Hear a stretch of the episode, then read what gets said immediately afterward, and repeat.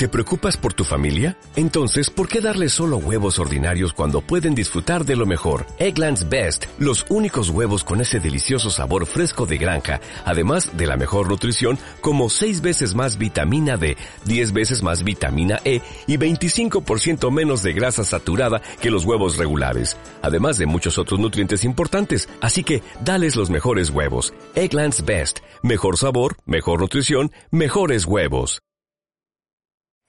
Bueno, mi nombre es Karen Foller Berenguer y estoy hablando desde mi cuarto. Eh, yo no recuerdo el primer libro que me leí. Para mí es imposible recordarlo porque según mi familia yo leo desde los cuatro años, cosa con la cual yo no estoy muy de acuerdo. Yo creo que empecé a leer a los cinco o seis años, pero aún así yo no recuerdo mi primer libro, eh, primer libro que me leí. Más que papel un podcast de Juventud Rebelde para abordar los debates que trascienden en Cuba. La lectura es difícil de explicar lo que me provoca, es muy complicado, es una sensación eh, dual de mucha calma, de mucha paz, pero al mismo tiempo de una actividad intelectual intensa. Es es complicado. Simplemente es mágico. Yo siento que la lectura me transporta. No sabría decirte a dónde me transporta porque no siempre siento que esté transportada en sintonía con lo que me estoy leyendo, pero sí sé que me transporta, sé que me lleva a un lugar más hermoso, más, más calmado. A mi Taguirre llegué básicamente buscando trabajo. No tenía trabajo y quería trabajar en una biblioteca pero en el municipio en ninguna biblioteca había plaza, se me habló de la librería y así fue como llegué a, a Aguirre. Cosa que lo agradezco porque aunque una librería no hubiera sido el lugar donde me hubiera gustado trabajar, he aprendido muchísimo y resulta ser que es un trabajo que, que va con mi personalidad. La rutina de una librera depende de la librería en la que estés trabajando. Si trabajas en una librería que tenga muchas actividades y un programa cultural amplio, cosa que no es mi caso por la ubicación de la librería en la que trabajo y por el tipo de librería en el que trabajo, tienes una rutina muy intensa. En el caso mío es más calmado. Básicamente llegas, eh, lo primero que debes hacer es limpiar los libros. Los libros son como pequeñas obras de arte, así que tienes que limpiarlos y acomodarlos y que estén bonitos. Y abrir y atender a los clientes. Y al final del día debes... Eh, hacer como que un listado de todo lo que vendiste, de cuáles son los libros que más se movieron y una vez a la semana haces un listado de todos los títulos que se vendieron, la cantidad, el importe, las unidades físicas. Suena aburrido, pero no es tan aburrido. Lo más entretenido que tiene el trabajo son eh, los clientes. Mis experiencias más felices desde que estoy trabajando, que no es mucho tiempo, yo no llevo ni siete meses trabajando de librero, definitivamente ha sido cuando han llegado padres, principalmente ahora con la pandemia, que están desesperados, que no tienen qué hacer con sus hijos, y han llegado los padres y yo les he podido guiar y les he dicho, dime la edad de tu hijo, dime sus intereses, los he ayudado a escoger un libro y luego esos padres regresan muy contentos que sus hijos están leyendo, que vienen a buscar otro. Eso ha sido como mi experiencia más feliz. Y el conflicto con el que más uno se puede ver en una librería es el conflicto de todo el que trabaja con público. Es que la atención al público es un poco difícil. Y en el caso de los libros también, porque el público cubano es un público muy culto.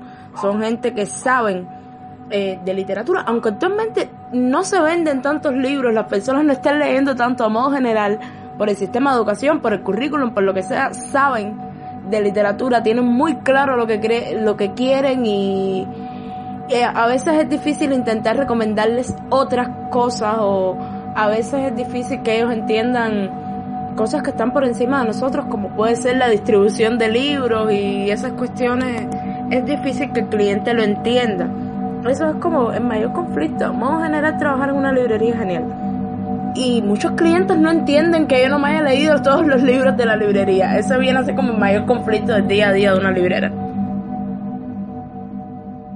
Universo de Equida es un proyecto que viene gestándose y que ha pasado por varias etapas desde que tengo como 15 años. Empecé con la idea de hacerme un blog, luego quise tener mi propia revista, Luego quise tener, cuando estaba en el pre, hice una propuesta para hacer un sistema de revistas escolares que funcionarían junto con un círculo de interés de humanidades y periodismo y esas cosas, pero lo rechazaron, no sé por qué, nunca he entendido por qué. Y luego me creé el canal como tal. En el 2018 subí unos videos, pero no me gustaron ninguno de los videos. Realmente los videos ni siquiera los hice de la temática que me interesaban. Y ya luego me lo vuelvo a crear formalmente ahora con el concurso de los booktubers, porque llevaba mucho tiempo pensando en hacerme un canal específicamente sobre libros, aprovechando que estaba trabajando en una librería, pero como que me estaba autosaboteando y vi el anuncio del concurso de los booktubers y me lo tomé como una señal y me lancé y ha sido genial, ha sido una experiencia genial. Las mayores alegrías que he recibido ha sido ver que había más personas como yo, con intereses como yo. Se me Tengo muy pocos suscriptores, pero los que tengo son activos, se me han acercado, y esa parte bonita, conectar con gente y ver que lo que hace realmente llega a gente. Tengo una suscriptora, por ejemplo, que es de España y me encanta porque ella me dice, ay, es que yo no sabía esto de tal libro cubano o, ay, no sabía tal cosa de Cuba y me gusta, me gusta la idea de que estoy poniendo otra imagen más de Cuba allá afuera, que estoy poniendo a otro sector de Cuba, a la juventud de Cuba allá afuera y me gusta la idea de que a lo mejor si el canal crece un poquito más, a quien lo vea y se anime y haga lo mismo, porque eh, la idea es esa, compartir, es poner eh, la perspectiva cubana en el mundo y eso ha sido como que la mayor alegría que he tenido. A ver, violencia online específicamente por el canal, no. No, o sea, en el canal hasta ahora no he tenido un comentario negativo, no he tenido nada así. acercarme a las comunidades era algo que iba a suceder, hubiera estado trabajando en la librería o no. Hubiera estado yo trabajando en el mundo del libro o hubiera estado trabajando yo en un teatro, eso iba a suceder. O no hubiera estado trabajando, aún si hubiera estado en mi casa, iba a suceder y yo iba a ir. Yo creo que la cultura es algo muy amplio, pero yo creo que las artes son algo que conecta a las personas. Yo misma he dicho que en mi caso, por ejemplo, cuando yo leo logro conectar con otra experiencia, con otra cultura, con otro modo de vida, logro con conectar con, con otro país por completo, logro atravesar la barrera del lenguaje, logro muchísimas cosas. Yo creo que la cultura es un puente y creo que eh, en esas comunidades lo que hacía falta era eso, hacía falta que alguien fuera y tendiera ese puente. Ya la parte del puente de ellos estaba hecha, la parte del puente que faltaba hacer era esta parte, la parte de las entidades gubernamentales, estatales, de las instituciones, esos eran los que faltaban por tender su puente.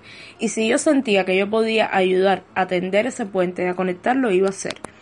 Creo que lo mejor que me pudo haber pasado es haber estado trabajando en la librería, porque entonces tuve un espacio a partir del cual pude recoger donaciones para llevar y hacer bibliotecas, eh, tuve un espacio a través del cual pude llevar libros para vender, eh, a través del cual pude presentar un libro. Entonces, creo que, que sí, que, que, que, era necesario trascender y creo que eran y que es necesario todavía que más entidades sigan yendo, que no se tiene que quedar en que la librería fue y vendió libros o la librería fue y donó libros, creo que tiene que ir la biblioteca, creo que tienen que ir eh, los instructores de arte, creo que tienen que ir eh, las bodegas si van a ir también, creo que tienen que ir los consultorios, creo que todo el mundo tiene que trascender el espacio que tienen y llegarse al lugar, entender el lugar, conocer el lugar y ver qué pueden hacer y ver qué se puede construir ahí porque se puede, realmente se puede. Creo que lo que debemos cambiar es nuestra mirada. Tenemos que admitir que no solo desde una institución, sino nosotros como personas, como seres humanos, por la educación que recibimos, por lo que sea, tenemos una mirada muy prejuiciada. Y creo que eso es lo que debemos cambiar. Creo que debemos dejar los prejuicios. Creo que debemos dejar de juzgar el tipo de literatura que las personas consumen. Creo que debemos dejar de pensar que Coelho no es literatura de verdad. Mira, sí, sí lo es. A lo mejor tú no lo aprecias, a lo mejor para ti no, a lo mejor te parece una superficialidad, a lo mejor te parece que no está bien escrito, lo que sea, pero definitivamente lo es. Y hay un público que lo consume y tienes que intentar conectar con ellos. Tienes que intentar conectar con ellos, tienes que intentar comprender a todo ese público. Y creo que en el mundo de la literatura, por lo menos, si existe una mirada elitista y si existe una mirada prejuiciosa. Y eso ha hecho que se relacione leer, el acto de leer, no se vea en muchas ocasiones como un acto de ocio, sino como algo de élite o algo snob o algo relacionado solo con el estudio. Entonces creo que eso es lo primero que tenemos que cambiar. Tenemos que cambiar nosotros, los que trabajamos en el mundo del libro, no el público, nosotros tenemos que cambiar la mirada prejuiciada que tenemos en orden de poder cambiar la mirada prejuiciada que tiene el público, porque esos prejuicios tenemos que admitir que los, los hicimos nosotros mismos. Entonces creo que eso sería lo que habría que cambiar.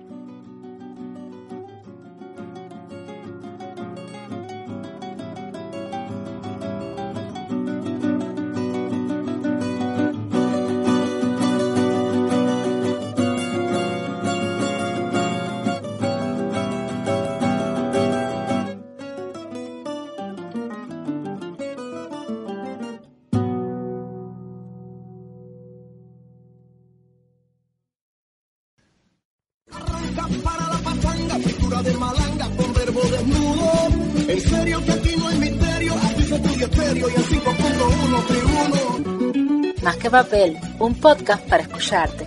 Encuéntranos en las redes sociales y en el sitio web de Juventud Rebelde.